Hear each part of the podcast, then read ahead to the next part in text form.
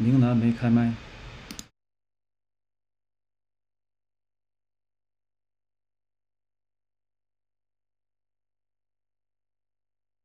观众朋友们，大家好，欢迎收看 GTV 新闻访谈节目。今天是十二月三十日，星期四，现在是美东时间早上八点三十。我是主持人 Charles 宁南。首先，让我们来了解洗币交易的相关信息。截至播报时间，洗币的实时交易价格为三十点五美元。更多信息，请关注喜马拉雅交易所的实时数据更新。接下来是今天的新闻播报。首先是一组爆料革命新闻：中共冬奥会剥夺了中国人民万亿血汗钱。十二月二十九日，郭文贵先生在直播中爆料称，为了举办二零二二冬奥会，中共出卖了高达十二万亿人民币的中国人民血汗钱。郭文贵先生提到，中共承诺将预定一百二十架空客飞机，每架花费一美元，用以收买德国和法国。为了让一个非洲小国参加此次冬奥会，中共不但免除了其十八亿美元的债务，还倒贴了两亿美元的现金。此外，中共政府每年还要对外捐款六万亿人民币。郭文贵先生解释道：“十二万亿人民币相当于整个广东省一年的 GDP。”郭文贵先生也警示那些不明真相的小粉红，在为中共欢呼的同时，所有人必须明白，此次北京冬奥会不能为中国人民带来任何利益。非但如此，中共政府与各国达成交易所花费的都是中国人民的血汗钱。郭文贵先生表示，为了吸引更多国家前来参加冬奥会。中共不惜输出各种利益，试图用一国之力满足习近平万国来朝的自我需求。雷达里奥与中共狼狈为奸。十二月二十八日，据盖特消息显示，班农先生在二十二日接受英喜农场的采访中谈到，当前外国公司正在成群的撤离中共国，而美国亿万富翁桥水集团创始人雷达里奥却逆势而行。为其最大的中共国基金筹集了约十二点五亿美元的投资，班农先生表示，雷达里奥正是习近平和王岐山的合伙人。为此，达里奥把美国的钱投到中共国基金，并与非法犯罪企业合作，压榨中国人民。此外，他们还欺骗中国百姓说，中共国的房地产公司是非常有价值的，他们规模小，债务少，而且像恒大这样的企业不仅通过了中共国的财务审计。甚至连美国的评级机构和投资银行也吹捧其运行良好，但这完全是无能和撒谎。班农先生强调，中共控制的经济中没有一个数字可以被相信。此外，郭文贵先生更是第一个爆料中共国房地产泡沫终将崩溃的人。班农先生解释道：“达里奥正在与中共狼狈为奸，试图正常化中共犯罪企业，同时，中共也一定会在冬奥会之前极力掩盖这一问题，转移人民的视线。”并且镇压墙内人民的反抗，但即便如此，中共国内部巨大的危机已经在酝酿之中。班农先生谈即将到来的高法疫苗恶战。十二月二十九日，据盖特消息显示，当被问及如果如果已经暂停的中共病毒疫苗强制令再度被美国最高法院解除，美国民众是否还有其他选择时，班农先生认为，全美将会出现来自各州各地的诉讼。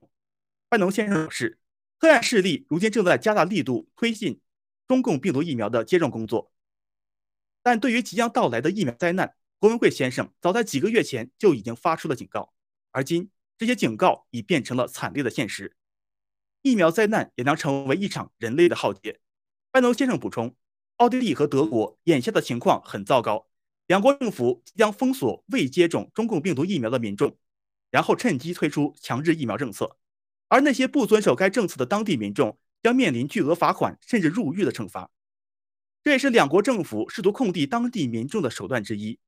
同时，美国华盛顿特区也将于明年二月推进大规模的强制疫苗令，届时未接种疫苗的民众将不得出入包括餐厅、酒吧在内的一切公共室内场所。对于这些强制疫苗接种政策，班农先生提到，美国现在到处都有官司，而暂停强制疫苗令。仅仅是被提到最高法院的其中一个，随后将有更多类似的诉讼案件出现。关于强制疫苗的整体事件才刚刚开始，而这将是一场恶战。接下来是两条来自港台的消息：六名香港抗共人士遭港共政府拘捕。当地时间十二月二十九日，香港抗共民主人士何韵诗在自己的脸书账号上发文表示，当天早上六点。香港警方国安处前往何韵诗住所，并以所谓的串谋发布及复制煽动刊物罪将其拘捕。随后，何韵诗被带往香港西区警署。据相关报道，如今已有六位与立场新闻相关的前任或现任主要参与人员被港共政府拘捕，包括立场新闻前董事吴霭仪、何韵诗、周达志、方敏生，以及代总编辑林少彤、副采访主任兼香港记者协会主席陈朗生。资料显示，立场新闻立场新闻是香港非营利性独立新闻媒体，其成立的宗旨在于传播真相，争取香港的民主、人权、自由。法治与公益，并致力于守护香港的核心价值，是香港少数的抗共媒体之一。目前，一场新闻已在其官方网站上明确公告称，由于港共政府拘捕了该公司多名高层，并收缴了其办公室内的多部电脑及相关文件，一场新闻已于十二月二十九日停止运营，并遣散公司内所有员工。台湾民调显示，超七成人愿为保台而战。当地时间十二月二十九日。据台湾媒体报道，台湾民主基金会于当天发布的年度例行民调显示，假如中共以国家统一为由武力侵犯台湾，有百分之七十二的受访者表示愿意为保卫台湾而战。消息提及，台湾中研院社会所所长陈志柔表示，所谓台独的定义不是由中共政府说了算，至于台湾将如何保卫自身而战，则需要由台湾自己面对与检讨。为此。台湾未来必须要严肃面对诸如全民国防和后备军人等问题。陈志柔强调，只有台湾具有这样的防卫意识，中共政府才不敢轻易武力犯台。此外，此次调查也包括关于虚假信息的问题。有百分之六十二的受访者认为，虚假信息对于台湾民主政治的发展危害很大。下面是一组墙内民生资讯：安徽某民警将一女子强奸致死后嫁祸他夫。当地时间十二月二十八日，据中共媒体报道，安徽省一名被指控杀妻的男子，在服刑十七年后被改判为无罪。并据中共国检察网最新消息显示，该男子的妻子实为被当地一名公安局民警强奸致死。据了解，该男子曾于一九九六年被指控因家中两千八百元来源不明的现金而将妻子残忍杀害。对于该项指控，这名男子在最初遭拘押时被迫被被逼认供。随后被当地法院判处死刑，缓期两年执行。在法院宣判后的十几年里，该男子不断进行上诉和申诉，直至八年之后，该案件被提交给当地最高检察院。该男子入狱十七年后，最高检察院终于认定该案件系误判，真正的杀人凶手是当地公安机关的一名民警，而这名男子最终也被无罪释放。对此，郭文贵先生也在盖特中评论道：“在过去的中共国。”类似这样的冤案实际上不计其数。郭先生还强调，只要中共还存在，这样的悲剧就将继续发生。为了所有无辜的同胞，我们必须将灭共事业进行到底。西安沦为去年武汉，民众生活物资采购无门。当地时间十二月二十九日，据日本媒体报道称，中共国目前防疫现状一片混乱。中共政府不仅要求外来的航班和旅客一遍又一遍的消毒，更是改变之前在西安实施的防疫策略，让西安彻底沦为去年的武汉。报道提及，自西安疫情失控后，中共政府立即采取了封城措施，但该政策原本允许每个家庭每两天可派一名代表外出采购生活物资，但这项措施在上周末被突然撤回，这也导致西安市民的食品极度短缺。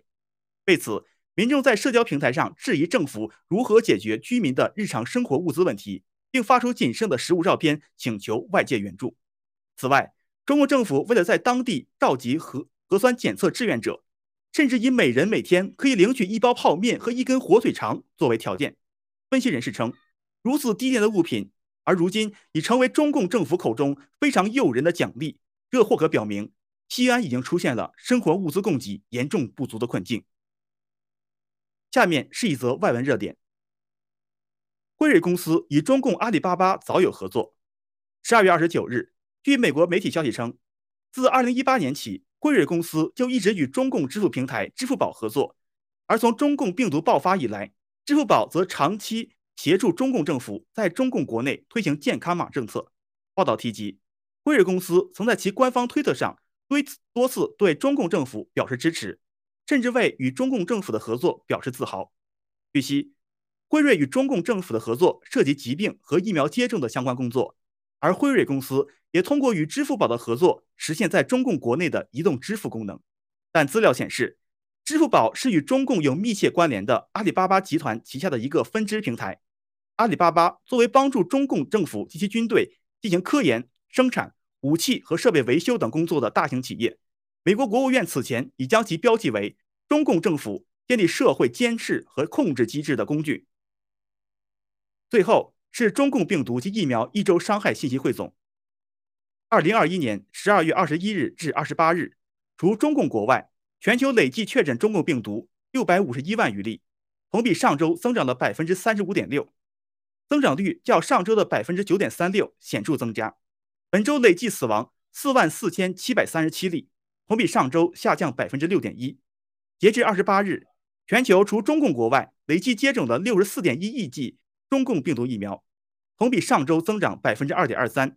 疫苗接种率的增长较上周百分较上周的百分之二点八八稍有下降。尽管本周全球的确诊病例显著增加，但连续两周全球疫苗接种已趋于稳定。中共国内区域性的疫情爆发从未间断，其中西安自当地凌晨二十三日起被执行封城措施，疫情形势不容乐观。民众普遍认为，中共西安市卫健委所声称的西安市百分之九十九点三八的接种率是个笑话。而据郭文贵援引中共体制内知情者消息称，西安的疫情爆发并非由于中共蓄意投毒，而是由于高疫苗接种率所造成的突破性感染。完全是疫苗接种所造成的灾难。美国方面，上周全美中共病毒感染新增病例七日平均值已突破二十八万，达到自去一年去年一月以来的最高值。奥密克戎毒株的高传染率可见一斑。值得注意的是，中共病毒疫苗的大面积接种显然没有阻止疫情的迅速扩散。此外，英国、法国、葡萄牙、希腊等国均突破了当日新增病例的记录。本周是二零二一年最后一周，面对中共病毒新毒株的肆虐，各国的强制疫苗政策仍在继续。德国议会将于二零二二年新年假期后展开全民强制接种的立法讨论工作。美国总统拜登在二十八日的州长电视会议上承认，联邦政府应对奥密克戎毒株不利，承诺给各州更大的自由应对疫情。同时，他还呼吁各州加大力度宣传筛查和接种工作。以上就是今天的新闻播报全部内容，感谢大家的观看。接下来有请主持人 Nick、嘉宾文耀、亨瑞为大家带来精彩的实时访谈，敬请观看。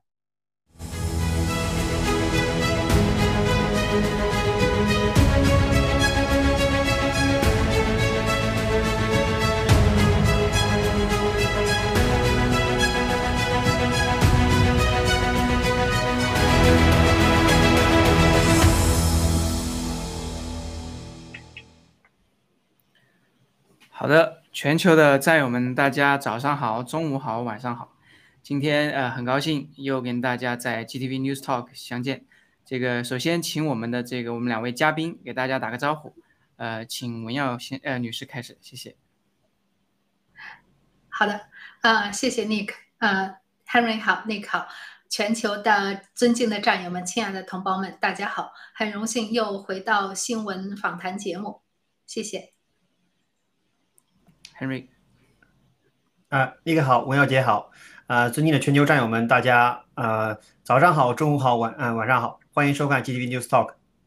好的，好的，谢谢。呃，首先我们来，今天我们的话题也很多啊，我们先来看一下刚才这个新闻播报里面也提到一点，就是现在的这个西安的这个呃这个这个人道灾难啊，已经非常非常严重了。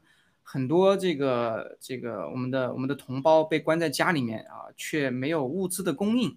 那我简单的搜集了一下，呃，就从咱们的盖特啊，搜集了一些信息。当然了，所有的这些信息也都来自于我们墙内的同胞，这个想尽办法传递出来的一些当呃这个现场的一些情况。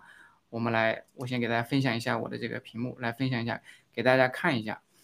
呃，让所有人都知道，现在中共国，现在我们的西安，我们的同胞正遭遭受怎样的这种困境啊？这个这个就是太不陌生了。为什么呢？我看这一一张照片，大家不知道能不能看到啊？这一这几一点点菜吧，几根菜啊，呃，一百一百一十一啊。为什么我这么强烈的这个感受呢？因为当时因为我有家人是在湖北啊，在湖北，当时呃这个封城的时候呢，他们也处于一个被封的状态，然后呢他们呃也是不能出门，然后呢这个啊这个菜呢只能呃让这个指定的这个。这个供应渠道来给他们供应，完了之后呢，没有选择，就这么一包菜，大差不多就是这张照片里面显示的场景。因为当时我有看他们给我发的那个照片，也就这么几根菜，几根这个黄瓜什么的，完了，一一一包白菜什么的，然后就花了一百多块钱，没有任何选择，你要或者不要，你要你就给钱，你不要你就饿死，就这么简单。没想到时隔啊两年吧，是吧？二零二零二零年到二零二二年了，这已经快二零二二年，两年的时间，同样的事情又在西安发生了。这是一张，另外一张啊，这个你看三天都没吃东西了。再看啊，我们快速的过一下，这是一个小区都快饿死了啊，没有外卖啊，只能相互这个借着泡面。就在这个时候呢，我们的这种共产党，我们的这个。官方宣传说是这个一切都安排的很好，对吧？而讽刺的是，就在他们下面的这个评论区里面看到，所有的这些我们的同胞都在发送求救信号，请安排小区来送菜卖菜啊！我们快速的再过一下啊，后面后来这个西安市人民政府的新闻发布会就把这个评论给关闭了。啊而且在西安已经出现了以物易物的这样的一个呃场景啊，就是说用半瓶醋来换鸡蛋啊，用烟换鸡蛋换盐啊什么的，人民币已经不好使了。然后再来看一下这个，哎，这个有意思了，这个是一个微信群里面的这个应该是居委会啊，居委会呢。号召整个这个，呃，这个我们西安的同胞呢，去拍摄一段视频。视频的内容是什么呢？就让你呀站在你们家冰箱面前啊，然后把这个里面冰箱里面的这种物资储备，对吧？你拍张照片，然后呢还要这个以一段台词，就是我是西安市某某社区的居民。你看他把某什么什么社区都给你空下来，是吧？让你填，直接让你复制粘贴，只要填你社区名就好了。我们目前的生活状况很好，很正常。我们有信心团结一致战胜疫情，请祖国人民放心。你看，这不是有神经病吗？对吧？请祖国人民放心，你自己，你自己能不能这个活着走出去？你让祖国人民放心，然后还让你，哎，还给每位这个拍摄者有一定的片酬啊。这边有一个人，有一个这个同胞，就是这开玩笑啊，冰箱空的可以吗？嗯，好，我们再来看一下其他的。隔离七天啊，吃的就是一些什么剩下来的凉皮呀，这个西红柿啊，一点面。你看这个面，完了最后一张，唉，最后一张，看到这些照片，觉得很很沉重啊。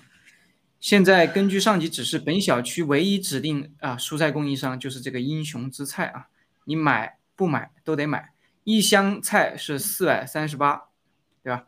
如果从其他渠道购买的话，一经发现黄码处理，你看它这个疫苗的这种对人的控制啊，随时给你变成黄码，甚至是什么红码，四百块钱抢钱。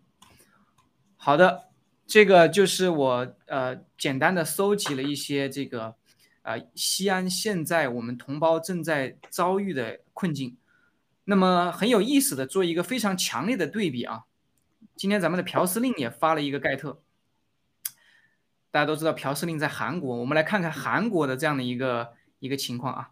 再我们看看韩国居家隔离的人性化，有米饭、方便面、体温计、消毒液、金枪鱼罐头、猪肉罐头、紫菜片、矿泉水、口罩、垃圾袋，还有一箱，还有一项他妈的太气人，给钱对吧？按人头每人大概给最低是两千七百元人民币。嗯，看一下照片啊。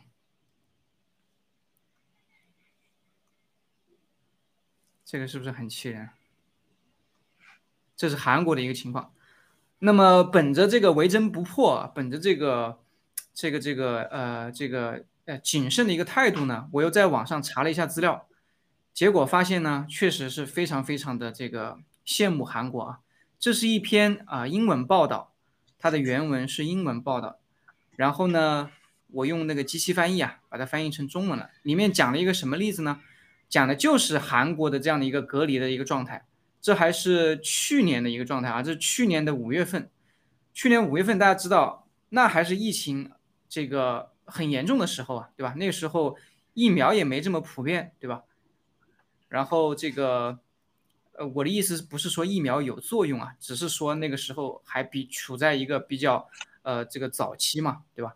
然后大家还处在一个惊慌失措的一个状态啊，疫苗还没有普遍，大家还处在一个惊慌失措的一个状态。这边就讲了一个韩国的这个韩籍的美国人，他在首尔工作，然后呢，他由于接触了一个后来被确诊为阳性的这样的一个病人，他被这个当地的这个呃这个政府通知啊，卫生部门通知让他居家隔离，尽管他的检测是阴性的，但是为了保险起见让他隔离。他韩国的隔离呢，你看居家隔离的非常的人性化，因为知道你。呃，在家里面隔离，你没法出门，对吧？也是为了呃这个防止你出门吧，这样尽量的提供给你方便，减少你出门的这种概率，就是提供给你一切所需。那么韩国政府非常暖心的给他提了这样的一个合理包。哎，那个麻烦这个文耀把把这个声音这个 mute 一下哈，刚才有听到您的这个 咳嗽声啊，不过没关系。然后这个你看它的这种呃供应，这个大酱汤啊，这个是我非常喜欢喜欢吃的，因为我经常我原来出差经常去韩国，看到这里面的食物呢，基本上就是韩国人每天去吃的东西，并不是因为说由于是你隔离就给你一些非常廉价的或者说便宜的，或者说平时都不怎么爱吃的不怎么吃的那些食物，这是一包米饭，韩国有超市里面有专门卖的这种煮好了的米饭。你只要稍微加热一下就可以吃，它是已经由那个米粒已经煮成了饭粒的这样的一个一盒米饭，但是它是真空包装的啊。然后你看它的这种物资，对吧？还有贴心的这个这个问候啊，这个小小纸条，然后给你的这样的一个呃一个一个 instruction，对吧？还有一些问候啊，然后还有水，尽管你家里有自来水，你可以烧水喝，还给你提供这个矿泉水，对吧？就是你可以看到，这个就是真人真事了，对吧？这这个咱们是这个验证了，是吧？所以从这里可以看到，好的，我们切回来，你可以看到这个韩国的这样的一个隔离，跟中共国西安的这样的一个一个一个区别。那么这个是非常非常有冲击性的，我是觉得啊，作为一个我算是一个，因为因为我家里有亲人嘛，当时体验了这种，或者说远程体验了当时武汉隔离的一个情况，我是非常非常。这个内心是非常不平静的。那么看到刚才这个韩国和西安的这样的一个隔离的物资的一个对比，就从这个这个非常小的一件一件事情，就把，就从这个隔离包我们去看。呃，我想请二位发表一下你们的看法。呃，首先请我们的这个猫本小哥，刚才在镜头前等了那么久啊，先请您这个发表一下您的看法，谢谢。啊，好的好的，嗯，谢谢你看。本来想让我要写先的啊，好的，就是有一个笑话是这么说的。就是在西安啊，就是十二月三十日有个日记，说的是，啊，疫情封城啊，第八天居家生活，说醒来抢菜早饭，工作抢菜吃饭，工作抢菜吃饭，抢菜抢菜抢菜睡觉，说这是西安人才能懂的这种生活啊，这是个段子，啊，确实也能反映当下的西安就是这样一个人间惨剧。其实像就像七哥之前讲过的，什么叫天堂，什么叫地狱啊，对吧？你现在有一口饱饭吃。对吧？然后呢，你有温暖的地方住，这就是天堂。你现在如果天天醒来没有菜吃，对吧？没有地方住啊，然后然后你可能要面临隔离，那个就是地狱，对吧？所以说现在的西安就是人间的炼狱啊。而反观我们这个韩国，我觉得韩国政府呢做的就不够好，不像那个这个中共国，对吧？说的要艰苦奋斗，是吧？现在我们中国人在中国共产党的领导下就在艰苦奋斗，是吧？我们的西西方呢都。太资本主义了，是吧？都给你发这些东西，尊重这么尊重人，这个就不好。你要像中国共产党一样的为人民服务，是吧？就是我觉得就很荒唐，就是这些小粉红，对吧？在这种时候，他们终于意识到不能给中国共产党唱唱这个赞歌了，因为什么？就说，就算你想唱这个赞歌，可是你的冰箱是空的。刚才那个呃展示给大家看了，冰箱空的你还怎么唱？但是为什么我们想中国共产党可以在这个中国大陆，对吧？七十年这么就是屹立不倒的存在，就是因为有大量的中国人，这个愿意为共产党唱赞歌，才让他活这么久。啊，这个是我们要意识到的一个最本质的东西。如果这个你意识不到，其实共产党他还会继续统治我们这些人，对吧？这个，嗯。我觉得是什么呢？很多人这个时候还苦笑说：“哎，我可以少吃一点，我可以不吃，或者说能不能给我送菜呀？”这种都是一种被统治阶级的这种思维，就像一个猪，对吧？在猪圈里面说：“啊，这个这个今天评论今天菜不好，就是很很很，就是非常的这种可悲吧，对吧？你应该是把那个猪圈撞破，跳出来，然后寻找新天地，而不是在那边跟这个就是统治你的这个主人来谈条件。”因为你有什么条件可以谈呢？想给你吃就给你吃，不想给你吃你就只能饿死，是不是？所以说啊，就是通过这两个对比啊，我觉得，嗯，西安的人，呃，也就是中国现在大大中国的一个小的缩影啊，未来这个呃西安人头上的这个黑云，其实会飘到中共中共大义的每一个人头上。嗯，好的，谢谢你。好的，谢谢我们的 Henry，呃，文耀女士，有请。好，谢谢你。对不起啊，我刚才这边显示的是我关麦了，但是实际没关注，所以提醒所有的主播们最好用这个电脑上的这个系统关麦，不要用自己的这个麦克上的物理关麦。真是，呃，很抱歉，观众们。好的，我接着 Henry 刚才的讲啊，我觉得我我也有几点真的是在看所有这个。呃，Nick 安排的新闻对比上，所以说真的是没有对比就没有伤害，非常非常的明显。我们很明显的看到，一年之后，这就是武汉第二。那么这个政府，我们可以说它是拍脑袋政策，它但是在人命面前，在在这样的危机面前，没有任何危机管理。也就是说，这个无能的政府，它是没有任何管理体制的，它是一个不光它是非法政府，它甚至是一个无能力管理的政府。那么在这样的大的疫情面前，百姓给你交税，这个时候你就要显示出你政府的功能，对不对？你不是说是人民的父母，不是的，你是我们我们民众才是主人，你们只不过是一个管家，是而且是我们雇钱让你们来管的，你们不好，我们是有权把你们撤换掉的，因为你们都是我们养活的。那么现在在疫情面前，在国难面前，在民众的生命危险面前，他们不但没有救助，反而同其他的法治国家、文明社会相比，民众在挨饿呀。刚才刚才这个 Henry 有说，呃，当笑话讲。我也有看到西安的民众，原来曾经的小粉红就说，如果不知道的话，还以为是闹饥荒呢，不知道是疫情。完全没有饭吃，完全没有菜。我一天加了八个群，我一叶子菜都没有买到，这是现实情况。就像刚才 Nick 小哥说的，在武汉你有家人，所以今天在西安上演的一切都是在武汉上演过的。那么通过昨天七哥的大直播也说了，下面是轮到哪里了呢？河南、江苏、广州，也就是说会蔓延全国。这也就是王岐山说的，中国人要吃草了。但是这个吃草。他们找了一个背锅侠是谁呢？就是疫情。他们不说是因为他这个政府无能，全世界树敌，全世界去坑害人民，让全所有的文明国家现在要联合起来，连来来整治你。很不幸啊，中国百姓就是被老被中共当成挡箭牌挡在前面，现在面临这样饿肚子，不知道下面真的会饿死人呐。那么实际上我们反看。其实历史并不远，在所谓的五呃，应该是五九年五十年代末吧，有一个所谓的三年自然灾害时期，其实就是中共的这个拍脑袋政策，非法的无没没有能力整治的三年社会大跃进以后，搞得人们没有饭吃，而且那个时候大呃了解历史的，甚至老一代人都知道，那个时候在乡下是拿着枪不许你出村去逃荒的，所以。成千上万的人被饿死在村子里，被饿死在那个省里面，河南、河北，这是饿死人最多的地方啊。今天这个惨状要重演吗？去年武汉死了多少人呐？而且今天早晨我也很感慨，像 Nick 真的是心痛啊。昨天七哥说起来，我们这个民族被这个共党、被这个恶魔欺侮到什么程度，真的是心痛。今天早晨我先生拿着一份德国报纸问我，是广西百色的这个。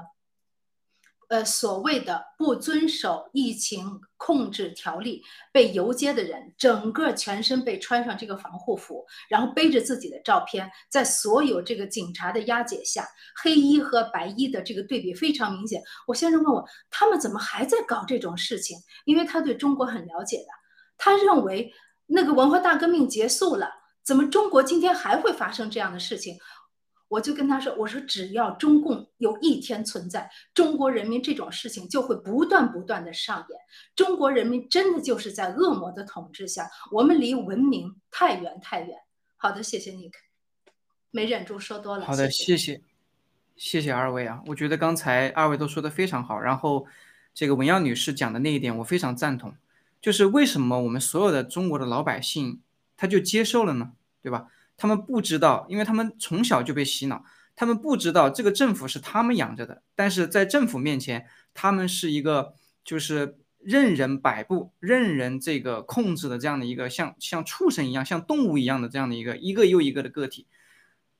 那么，这个在在这一次在这次事件面前啊，所有的老百姓他没有想到说，呃，这个他们在遭遇一种非人道的待遇啊。他们只是觉得这个这个物资啊短缺了，怎么没人管啊？政府在干什么？但是他们不知道的是，在这个地球上，很多其他的国家、其他的政府，他们在做着这个政府最基本的、最基本的一些事情的时候，就已经把老百姓的这些问题都给解决了。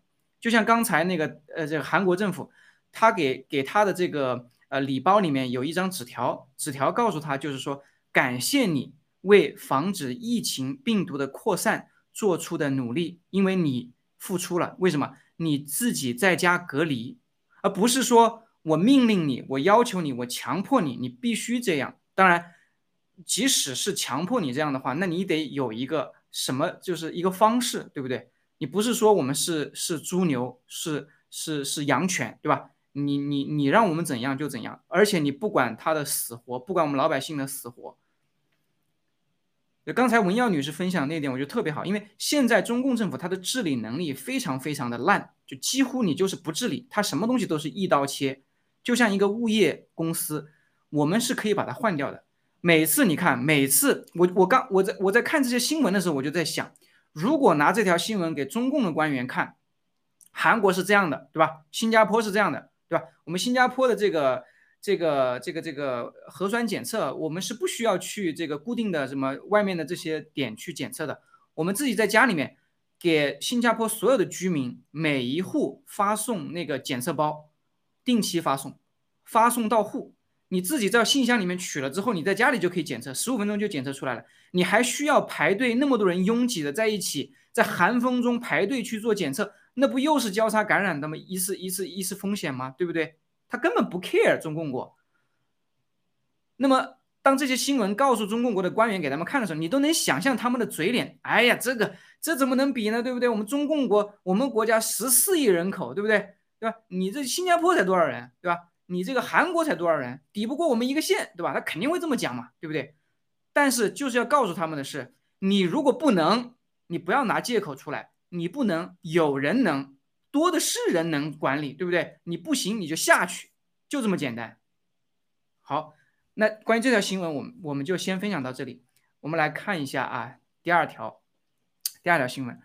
这个第二条新闻，我们来看一下加拿大吧。加拿大的这个最近的一个小惊喜啊，因为大家都知道加拿大这个被共产党渗透的非常非常这个深啊，然后这个土豆呢也是。非常非常的亲共，只是在某些特定的这个时候，对吧？呃，这个装装不下去的时候，说两句不关痛痒的话。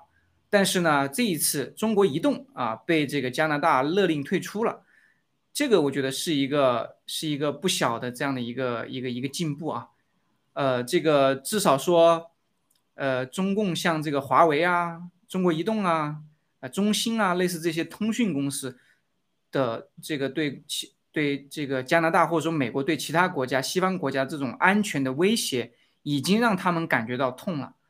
那么，我们来简单看一下啊，这个呢是在八月份的时候啊，加拿大政府就已经以国家安全为由。勒令中国移动脱剥离其加拿大子公司的股份或终止业务，然后在呃十一月听证会后呢，中国移动加拿大这个在这个表示啊，这个在加拿大的运营造成的这个呃不，这个联邦联邦法庭啊表示，中国移动在加拿大的运营呢造成的危害远高于其公司所称的。禁令对他们造成的这种危害。那么十二月二十八号，中国移动加拿大公司在其官网上就发布了停运业务的通知，也就是前两天，对吧？前两天，呃，在明年的五号正式停止运营，所有的他们的那个 SIM 卡将啊不能再使用。呃，这个事情的来龙去脉给大家简单分享一下，就是。在今年的应该是我记得是九月份左右吧，就已经有这样的一个决定，或者说这样的一个啊初步的啊决定已经出来了。但那个时候呢，中国加拿大就上诉啊，就相当于是这个在在呃这个法庭的听证会上表示呢，说如果你要清盘我，对吧？如果这个最终发生了的话，我们公司对吧？啊将造成不可挽回的损害。包括失去客户啊、监管许可、合同收入，你看到没有？中共国这个中国移动，它的这样的一个啊理由还是停留在业务 business 层面，但是加拿大政府给他的这样的一个关停的一个判断的一个依据是你什么？你对我们国家的安全造成了威胁，也就是说什么意思呢？中国移动它是死不承认的，对吧？他只说啊，你这样对我的业务造成了损害。啊最后呢，加拿大政府呢，呃，这个也没有等到说中国移动提交的这样的一个损害的这样的一个证明，对吧？证据就说，呃，你你说造成了这个，就中国移动你说你造成了这对你的业务造成了损害，但是他拿不出实质的东西来，这个很有意思，怎么感觉他在加拿大就没什么业务呢？是吧？拿不出证据来，他有什么损失？那加拿大政府补充说，中共国控制下的中国。是一个通过间谍活动和外国干涉行动对加拿大和加拿大人构成重大威胁的国家。这句话非常重要，因为这个这句话已经给这个中共国有了一个定性，对吧？你所从事的所有的这些呃呃，看似这个跟跟你的间谍、跟你的军啊没有任何关联的这些企业也好、活动也好，实际上你就是军民融合的一个。一个一个一个项目完了之后，你其实干的就是一个间谍的一个勾当，影响直接影响国家的安全，对吧？嗯，呃，这边还介绍了一个，这个也给大家分享一下，这个非常重要，就是说为什么就加拿大这次感受了他的这样的一个呃这种威胁？因为在过去啊，就是呃这个事情本身调查是从呃一月去年一月份就开始了，已经是相当于有。呃不，当然肯定是不止一年的时间了嘛。啊，一月份就已经报道出来了。那么在一月份之前，肯定就已经开始了。那么加拿大这边呃，就是提到说，呃，中共国的这这个在呃加拿大它的这样的一种影响，通过媒体的这种影响，通过这种啊它的一些企业，它的一些软件也好，它的一些媒体宣传也好，干涉加拿大的内政，啊，这个听起来就很很有意思了。这边提到一个具体的案例是什么呢？就是说，中共国用啊微信也好，还是用它的中文的一些媒体也好，散布了一些歪曲事实的伪信息，用这种方式呢，针对了当地的这个保守党的候选人啊，呃，让他这个在这个竞选的时候呢，处于一个劣势啊，这个就是直接干预了加拿大的这样的一个选举，对吧？这个听起来就是那么的熟悉，对吧？在这个川普和 拜登这个竞选总统的时候，那也是中共在背后干的这个好事儿。所以啊，从这条新闻我们可以看到很多，就是说加拿大其实已经遭受中共国的这种渗透啊影响，这种蓝金黄已经非常非常深。但是呢，呃，这一次的中国移动的退出被勒令退出，确实给了大家一个不小的惊喜。因为你看，以往过去我们很少看到加拿大有一些实质性的行动，对吧？针对中共国的这种呃直接的这种采取行动，而这一次中国移动的退出，相当于直接把加拿大拉到了跟美国。在一个步调上了，因为美国最近干的最多的事情就是，呃，把中共国的一些实体拉入这种黑名单，对吧？那说到这里，我们切回来，呃，请这个先请我们的还是请我们的 Henry 吧，给大家分享一下，就这条新闻，你觉得这个加拿大接下来是不是会有更多的行动，还是说这只是一个，呃，只是一个表象呢？谢谢。啊，没有开麦。哎，好的，谢谢 Nick，谢谢 Nick，不好意思。那个呃，移动公司啊，它其实呢，呃，它是一个基础设施的这个建设的一个公司啊，就是它有很多基础设施，对不对？就是比如说信号塔呀、网络啊，对吧？一系列这些这些东西，它构成了中国中国移动。那其实呢，在这个基础设施上面嫁接了各种各样的东西。刚才 Nick 提到的，对不对？对这个加拿大的政治、金融跟情报都产生巨大这个影响，就是我我简单的跟大家聊一下。就首先第一个政治，就是因为因为这个移动公司对不对啊？那么它是可以就是传输这个信号对不对？传输数据，那么这个微信啊就在上面大行其道。那么在在这个微信上面呢，就是。这个啊，中国这些人可以通过就是改变舆论方式吧，然后呢，就是来推举他们觉得比较好的这候选人，比如说什么赵景龙之类的，对不对啊？在这个中共的这种指引下，说，哎，这个人是我们的人，大家都去选他，对吧？通过各种群啊，各种各样的这个群来，其实其实这些这些选举就让整个的这个加拿大处于一个信息不对称，因为加拿大就看不到这些群，因为这些群都是在。中共的这种网络里面，对不对？所以说啊，会造成信息不对称，就这个加拿大就可能就不知道，哎，这个政治上啊有多大多大这种影响，对整个这个加拿大政治有渗透，呃，进行到多多少也是不知道的。这第一个啊，金融，我们都知道这个啊，中共国马上要就是推向全世界啊，通过微信啊，通过这个什么呃网络，他要推那个。支付就是啊，就是叫什么的啊？虚拟币吧，就是中国的这个人民币，虚拟人民币，对吧？其实呢，除了这个虚拟人民币之外，还有各种各样的这种微信支付，比如说澳大利亚的有 Royal Pay 啊，啊什么 PayLinks 啊，就各种各样的这些支付，对吧？它都是嫁接在微信上面的。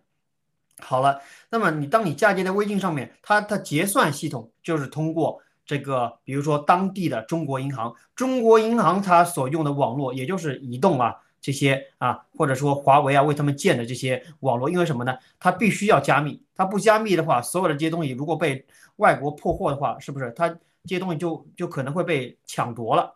所以呢，一旦这个在当地啊，把华为啊，把移动的这个网络给它取消，把电信的这些都取消的话，那么其实你整个的金融资产就曝光了，对吧？就知道哎，你是怎么。通过这个钱权来交易的，你怎么付钱给当地的政客啊？对不对？怎么去买卖情报的呀？对不对？这些东西其实都出来了，而且包括你怎么渗透当地的这个金融系统的，也是暴露无遗了啊！还有就是刚才我们说的是情报嘛，因为你这个通过金融，你就能知道情报的线是哪些线，对吧？大笔的钱进出啊，是不是？哎哎，这个他这个付钱给了谁呀？对不对？就知道。啊，通过这个情报，就我们就知道他对当地的这个呃政治网络渗透有多深，所以它是一条线上的东西。那么为什么加拿大还有西方这些社会，对吧？呃，这个对这个移动啊、华为出手，我觉得就是叫釜底抽薪，对吧？好过扬汤止沸。我去抓你这个情报人员或抓那个，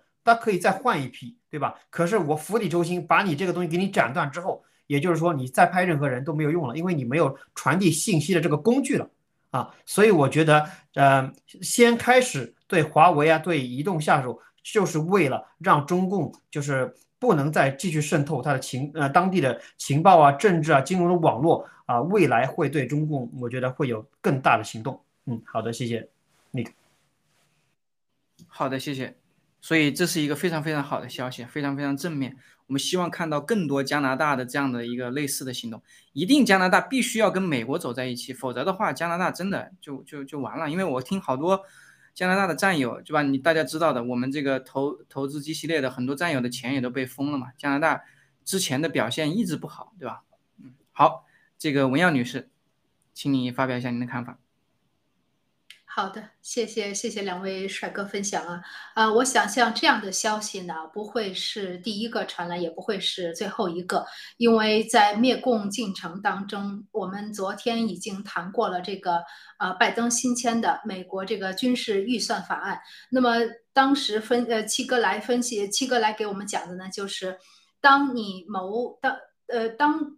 这个西方文明社会，他意识到他的安全和他的生命受到威胁的时候，他就不会再来和你勾兑，不会再来所谓的中共的蓝金黄也就不会再有用了。这就是七哥以前一直讲过的，你和中共做生意，你图他的利，他谋的可是你的本儿，这个很，这都是逻辑和人性啊。当你意识到，如果我再和你。做生意做下去，我连本儿都要被你骗光的时候，我连命都要不保的时候，你怎么办呢？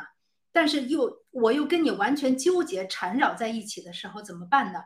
只有断臂呃求生。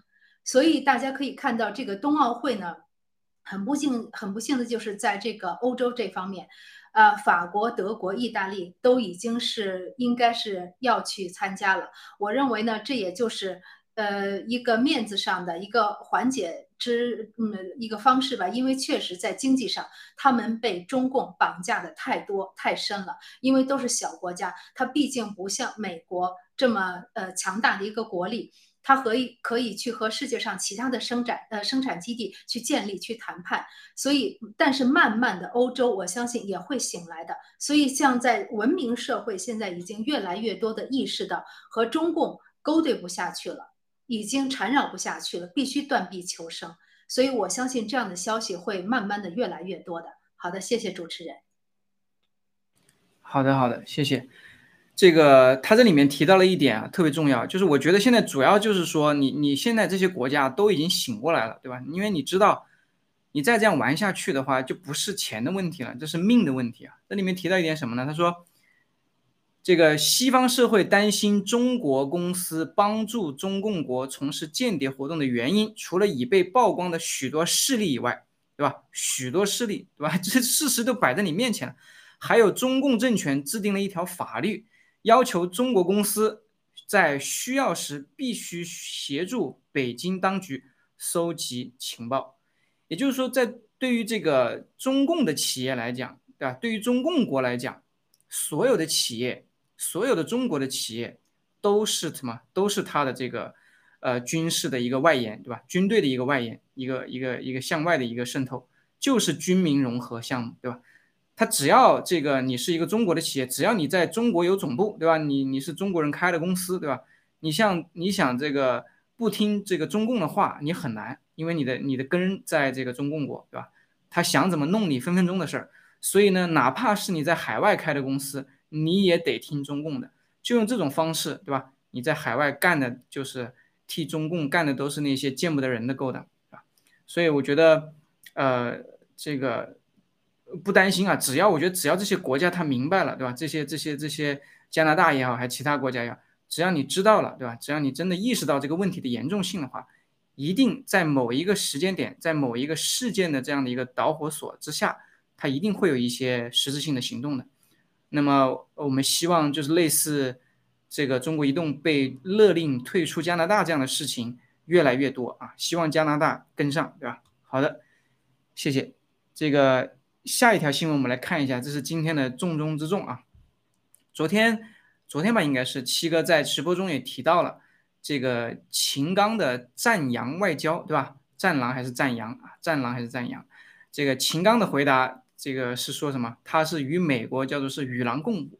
那今天我们来看一下，其实秦刚在呃大概一周多之前吧，在美国呢接受了多家主流媒体的这样的一个联合采访，是这个彭博这个彭博社主导的一个创新经济论坛，然后呢以一个炉边谈话的形式在进行，用英文。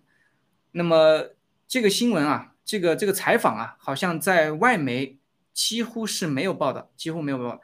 但是呢，在这个墙内的媒体，呃，在中国大使馆的官官网上，也都把它整理成文字了，呃，全部发了出来。那么，呃，这个里面就提到了七哥在直播中讲的那个与狼共舞。那么，我们来看一下当时的一个一个采访的一个对答。就记者问他：“我知道你不喜欢‘战狼’这个说法，你认为在中现在中国‘战狼’外交越来越多。”是因为中方认为自己被当成小孩遭到训斥了吗？他的回答是呢，这个他们中共国我们是热爱和平，对吧？我们这个推崇和谐，我们从不挑衅，等等等等。那么我们的这种呃外交官在刚入职的时候就培训，对吧？一切这个呃和平外交啊，奉行这样的原则，平等对待啊。但是在后面呢，他说。中国外交官面对干涉中国内政、损害中国利益的不友善言行，必须站起来说不，讲清事实，辩清道理。普通中国公民都应如此，更别说中国外交官了。我们不是主动出击，而是做出回击。准确的说，中国外交官不是战狼，而是与狼共舞。呃，这里很明确，狼啊，它的这个第二个与狼共舞的狼，指的就是美国。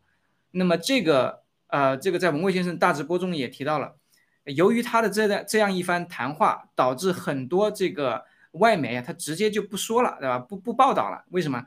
因为呃，很多这个大家对他的解读是什么呢？就是你相当于是直接就是挑明了，对吧？你直接要跟美国对着干，甚至可以说是宣战，对吧？呃，这个事情很严重。没想到，我相信秦这个赞扬啊。他的这句话，这个是经过深思熟虑的。我相信他应该也是，而不是随便说说的，对吧？呃，我相信他也知道说出这样的话的后果会是什么啊。所以我们想先听一下。哎，好，那既然这个文耀姐在这边的话，那请我们文耀先给大家分享一下您对这一段的这个看法，好吗？谢谢。呃，闭麦了。开了，开了。好的，谢谢。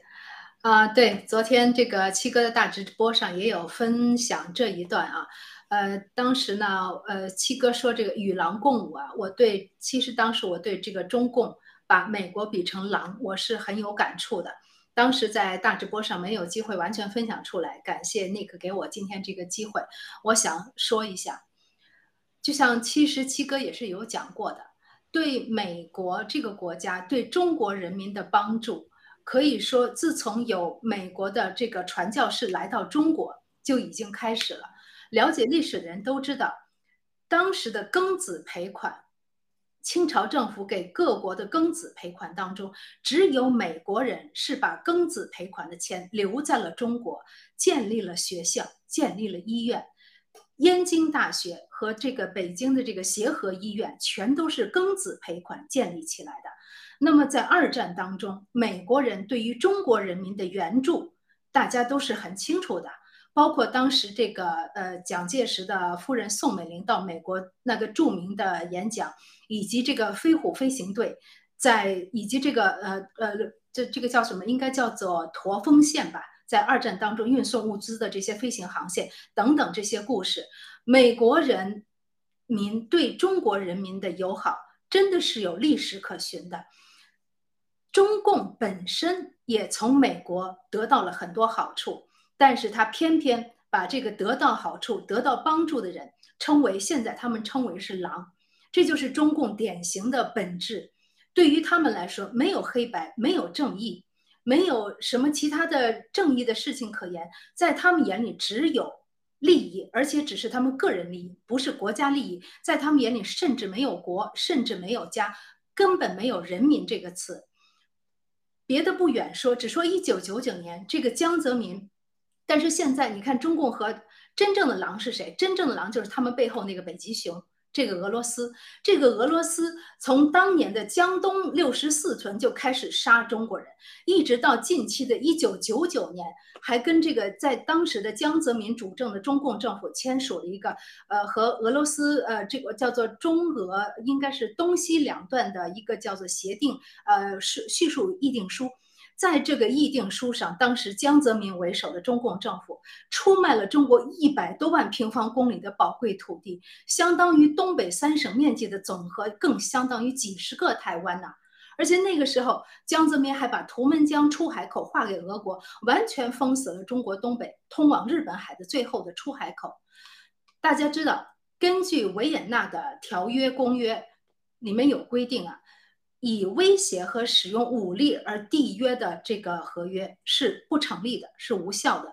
这也就是为什么当时的中华呃中华民国政府把这个呃割裂了台湾和澎湖列岛的这个马关条约作废了，不承认了，收回了对台湾的主权管理。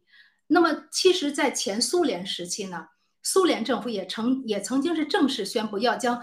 当初的这个尼布楚条约啊，等等这些条约中的呃土地归还给中国，中国呢也是应该依法当把把这些土地领回的，就像收回香港一样，这一部分土地。一九九九年，以江泽民为首的这个中共政府割让的这一部分土地是非常肥沃的土地，有大片的原始森林，蕴含着丰富的矿石和石油。而我们中国九百六十万平方公里的土地，我给大家分享一个数字啊，我们的原始荒漠和彻底荒漠化的国国土占大概国土面积百分之三十三，严重水土流失的国土面积占百分之三十八，那么剩下的生存条件较好的国土只。占到我们国土面积的三分之一都不到啊！我们要养活十几亿人口，所以大家可见中共是如何的颠倒黑白，如何的篡改历史，如何的蒙昧人民，等等等等。他为什么要建这么高的防火墙？就是因为当人民得知真相的时候，人民真的会推翻他们。好，谢谢 Nick。好的。说的太好了，呃，请我们的 Henry 也来谈一谈你的看法好吗？谢谢。好的，谢谢谢谢 Nick。啊，我说第一个啊，就是七呃，大家还记得吗？七哥在大直播里面说过一句话，就是你要知道你是谁，对吧？这个钱是不是你挣的很重要啊？如果不是你挣的，对吧？是你老子挣的，是你家里面人挣的，你就没有嗯显摆的这个啊权利吧？因为人家一问，对吧？这不是你挣的钱，是不是？这是一种灾难。好了，为什么我要提这个呢？我们想问，为什么刚才这个这个文耀姐说的，对吧？中俄要签署这个密约，你也可以不签啊。江泽民可以不卖国呀，为什么他要卖呢？最根本的原因就是中共它就是俄国苏俄，对吧？扶植的一个伪政权。曾经的这个中共，对吧？在什么延安这些地方，对吧？每天消费的钱来自于哪里？来自于俄罗斯，来自于苏联。也就是说，苏联掌握整个邪恶中国的所有的历史。就是一旦把这东西放出来，对吧？告诉全世界的时候，中共就失去了这个政权的这个合法性。所以说呢，在这个时候，江泽民啊，或者说上台的这些领导，必须要跟苏俄勾兑，是吧？刚才文小姐分享了，呃，签订这个不平等条约，割让了一百多万平方公里土地，然后呢，在在后面他们又签了一个啊补充协定啊，说这个黑瞎子岛我们一人一半，对吧？这搞了一个几百平方公里的土地，跟大家跟这个老百姓说，你看我们中共又为中国人挣了面子了，我们中共实在是了不起，为人民服务啊，对吧？非常非常好啊！你们要这个听党话，跟党走，党说没有就没有，就反正就是这些东西，是吧？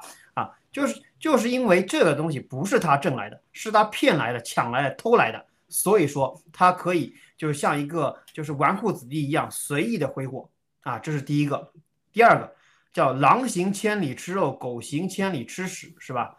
那你看这个这个秦刚，他是一个披着羊皮的狼，还想搞什么与狼共舞，对吧？如果你真的是狼，想跟这个这些西方国家说与狼共舞的话，你干嘛要把这些土地都割掉啊？对吧？你干嘛每年捐那么多钱？叫？七哥分享了一点几万亿美金啊！自从这个习上台，要给到全世界一点几万亿美金的钱。对吧？给给这个这个黑人，对吧？给那些就是啊不发达国家那么几十个穷兄弟，然后让那些黑人来山东来这个各个地方去上学，然后强奸轮奸我们的中国中国的姑娘，对吧？然后还有各种陪读，然后又发他们福利，然后呢让他们在中国欺负中国的老百姓，对吧？就是真的是我们给尽了所有的这个福利，然后他们还在中国的土地上欺负中国的人民，啊，这个这种还还居然可以称自己是战狼，真的太搞笑了，还想与狼共舞。我我觉得真的是这个世界非常的荒唐。你如果真的像这个美国、像西方这些国家，对吧？为自己的人民负责，对吧？比如说啊，你你只要杀害我们的人民，我我就对你进行制裁呀，是不是？我要保护我自己的人民，对吧？啊，如果你真的这样做的话，我觉得中中共产党就很好。但是他从只要是涉及中国人利益的时候，他全部是在卖的，包括这个呃苏哈托政权是不是杀害中国人？你看当时七哥爆料说什么？说这个共产党说很好啊，这样子他们就不用出国了呀，是吧？待在中国继续被我们割、被我们宰，对吧？我们收割他们的这些钱财，收割人力啊，这所以说这就非常的荒唐。就这种这种无良的这种政府啊，他没有把自己当成这个说啊被人民的呃被人民来所所养活，他不是，因为他是强盗啊，他手里有枪。他把所有人当成待宰的羔羊，想杀就杀，想将想关就关，想宰就宰，是吧？他就是流氓。所以说呢，他是完全没有合法性的一个政府。我们，嗯啊，对了，还有一个再说到这个啊，秦刚说啊，中国人民热爱和平啊，推崇和谐啊，从不挑衅，不制造麻烦。我觉得是什么呢？中国对待外国的时候非常的软弱，骨头就有软骨病，但是对待自己的人，自古以来都是杀戮。大家有没有听过一个话？叫土鼠，就是叫湖广填川填四川，是吧？就那个时候啊，就是四川省当时对吧，被张献忠杀掉了百分之九十的人，对吧？湖广的人，那当当时整个过程大概有六百多万人死亡吧，就还有他喜欢杀女人，就砍女人的脚，是吧？都砍成一座座山了。然后呢，就让湖广的人去填了四川。这个这个杀戮在中国，一个是崇祯，一个是啊元末，然后到了那个啊明明初吧，还有一个就是在这个清清清朝的时候，就两次吧，就湖广填四川，就中共的这种就是在这个中呃中国这个大地吧，就是这种杀戮从呃有历史以来就没有停止过，所以我觉得我们得知道中国的历史，正面去面对这个历史。对吧？你知道是怎么样子的，你知道真相的时候，你才会去改进，而不是说把眼睛一蒙，说啊不要谈，对吧？不要提这些东西啊，这些东西都是不健康的，我们要正能量，是吧？啊，如果你一直是这样子正能量的话呢，我觉得就是你不面对历史，你永远还是会在历史中轮回。嗯，好的，谢谢你。好的，谢谢猫猫小哥。这个与狼共舞啊，我我特地查了一下啊，这与狼共舞这个成语的意思啊，在中文里面呢。叫做比喻是与恶人在一起啊，他把这个狼，这个狼就是美国嘛，他把美国说成就是恶人，随时都有危险。显然他就是说把自己塑造成一个受害者，随时都面临危险，面临来自什么恶人的危险。我觉得这个非常非常有意思，就他的这种撒谎，他是撒谎于无形之间，你都不知道他他就把这个谎刷撒出来，就因为就用这四个字，美国是恶人，我是受害者。完了，这通篇呢，这个都是谎言啊，通篇都是谎言。那么关于这个与狼共舞这一块呢，我想多分享一点，就是说，呃，因为文科先生在这个大直播中也特地提到了一点，就是说，嗯，共产党他说他不是主动出击，而是做出回击，啊，他把自己塑造成一个受害者，对吧？把美国塑造成一个恶人，想要加害于他这样的一种感觉。呃，这个话说出来的意思就是说。美国，你现在啊，对我干的所有的事情都是不正义的。我现在干的所有的事情都是出于一个这个这个回击，或者说是一个嗯一个一个保护自己或者防卫一个正义的一个一个一个一个一个动作，对吧？呃，然后呢，我要跟你之间不是什么战狼，也不是什么战羊，我想要跟你和平，但是由于你是恶人，对吧？我现在要跟你与狼共，就是我要跟你。啊，一起就对着干，就这意思。所以呃，这个文蔚先生直接在直播中也点名了，就是说这样一句话说出来，就意味着啊，美国人很不高兴。你意味着什么？你意味着你要就是明着要跟美国对着干，对吧？呃，我看有很多的战友也在解读啊，在这个 get 上面解读。呃，我觉得大家说的都很好。然后有一句话，有一有一个解读，我觉得就是。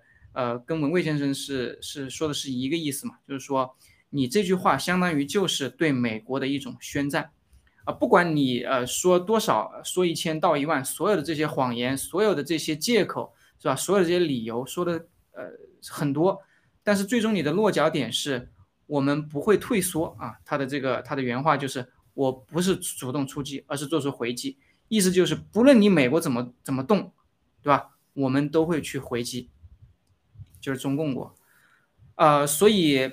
这样的一个战羊，真的是突然又变回成了战狼啊！我觉得，呃，美国自然是不高兴，但是呢，不管美国还是整个世界，你当下的感受，从长远来看，中共国与这个世界的对抗，迟早都会在某一个时间点，因为过去的种种的这种急剧积压，这种矛盾的积压而爆发。所以呢，我我我相信很多暴乱革命的战友啊，我们所有的暴乱革命战友都有一个共识，就是说，啊，不要去跟啊，不要去这个相信中共的这些啊这些忽悠啊，因为什么呢？因为所有你看这个，因为我没有来来不及分享更多了，因为这篇呃采访内容非常非常多，然后我还做了很多的标记，所有的这些呃他的这些谎言里面，全都是老调重弹，毫无新意，包括说这个。新疆的集中营，它不是集中营，它那个是什么？它那是高墙，是是这这个这个监狱啊，所以会有高墙啊，有守卫塔呀，有铁丝网啊，因为那是监狱嘛，不是集中营嘛，这是赤裸裸的谎言，就当着美国媒体、主流媒体的面，就这样轻松的就就杀出来这种谎。说没有集中营，只是这个什么教育培训中心。我们设立教育培训中心是通过这个教育来挽救新疆这个维吾尔族的这这些人民啊。所以你可以看到，他是毫无悔改，也是这个没有任何的这种啊这种与这个世界啊交好或者说妥协的意思，没有半点。呃，他们心里想着就是这个利用病毒压制。这个西方的这种呃种种的这种压力，然后通过这个攻占台湾来给自己的这个给习啊给习树立这样的一个呃这个这个这个叫什么，让他这个呃叫什么永垂不朽吧，对吧？千秋万代。所以呢，呃，我觉得就是说这篇采访，呃，其中一个原因。那么多美国媒体没有报道，一方面是因为他的这种强硬的态度，对吧？啊，无是无异于宣战。另外一方面的原因就是说，所有的这些他的这些回答里面，几乎没有一个是真诚的，没有一个是真话，全都是忽悠，全都是过去这个几年来的这种忽悠的老调重弹。嗯，所以所以说呢，就是说。这个秦刚的这种，呃，在美国的这样的一个呃桥梁的一个角色，我觉得干的是非常非常的这个不合格啊，因为这种对话基本上就被他这样一个战狼外交，他的一个战羊，这个脱掉了战羊的外衣啊，露出了战狼的本色啊，也说是要与狼共舞的这样的一个战狼外交，全部毁掉了。所以，呃，从文贵先生大致播中，大家也也了解到，美国的这个官员非常非常的不高兴，对吧？因为，呃，你居然要与狼共舞。好的，呃，这个今天的这个内容大部分都已经说完了。由于时间的关系呢，呃，还有一条新闻就没办法给大家分享了。最后还想请问二位，还有没有想跟大家补充的？谢谢。这个同样女士。啊，没有了，好，谢谢。那行，今天的新闻啊，新闻访谈就到这里，感谢大感谢大家的收听收看，我们下期再见，拜拜，下次再见。